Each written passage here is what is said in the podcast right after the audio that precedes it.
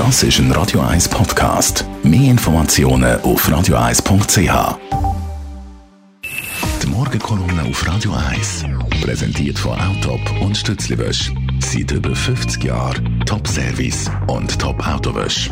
Achtmal in und um Zürich. Roger, guten Morgen. Guten Morgen, Dani, sorry. Die Wahlen sind vorbei, aber anders, als man sich das vorgestellt hat.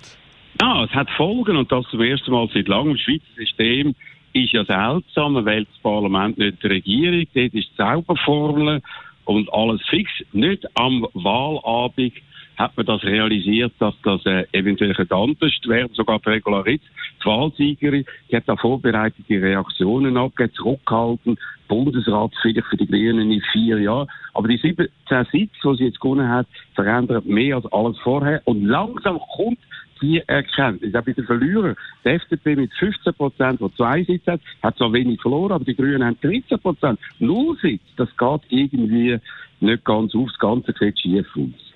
Auch die SP ist auf dem falschen Fuß verwünscht worden. Der Christian Löwa hat sich noch unsinnigerweise am Vortag als Wahlsieger gesehen, ist da nicht so rausgekommen, verliert deutlich, weil die Prognosen sind falsch gewesen, massiv falsch.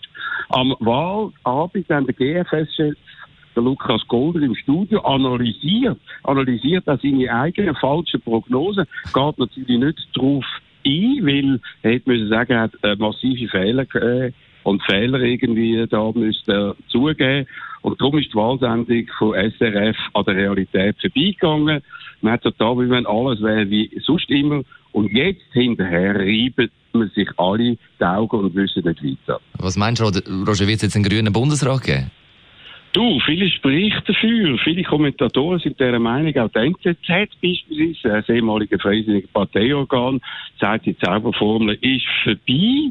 Und da muss etwas passieren, aber das hat natürlich größere Komplikationen. Es würde nämlich den Tessiner Ignazio Gassi treffen, also ein Freisinniger, das ist problematisch. Ein Tessiner, da würde man einen ganzen Kanton vor den Kopf stoßen. Aber trotzdem, es wäre folgerichtig. Wahlen müssen Folgen haben, wenn sie größere Veränderungen bringen. Dem sagt man nämlich Demokratie. Das Schweizer System, Bundesrat, könnte so lange bleiben, wie sie Lust haben. Äh, Uli Maurer, sogar wenn er keine Lust hat zwischendrin, das kann nicht mehr das Kriterium sein. Wichtiger sind doch eigentlich die Fallresultate. Und die zeigen, dass man nach dem ganz speziellen Sonntag, es muss etwas passieren. Die nächsten Wochen werden sehr spannend. Die Erkenntnis fährt langsam ein, und zwar immer mehr. Politik kann in der Schweiz auch spannend sein. Und das ist gut so. Die Morgenkolumne auf Radio 1. Kolumne vom Radio 1-Chef Roger Schawinski. Jederzeit zum Nachlass als Podcast auf Radio 1. Das ist ein Radio 1 Podcast. Mehr Informationen auf radio1.ch.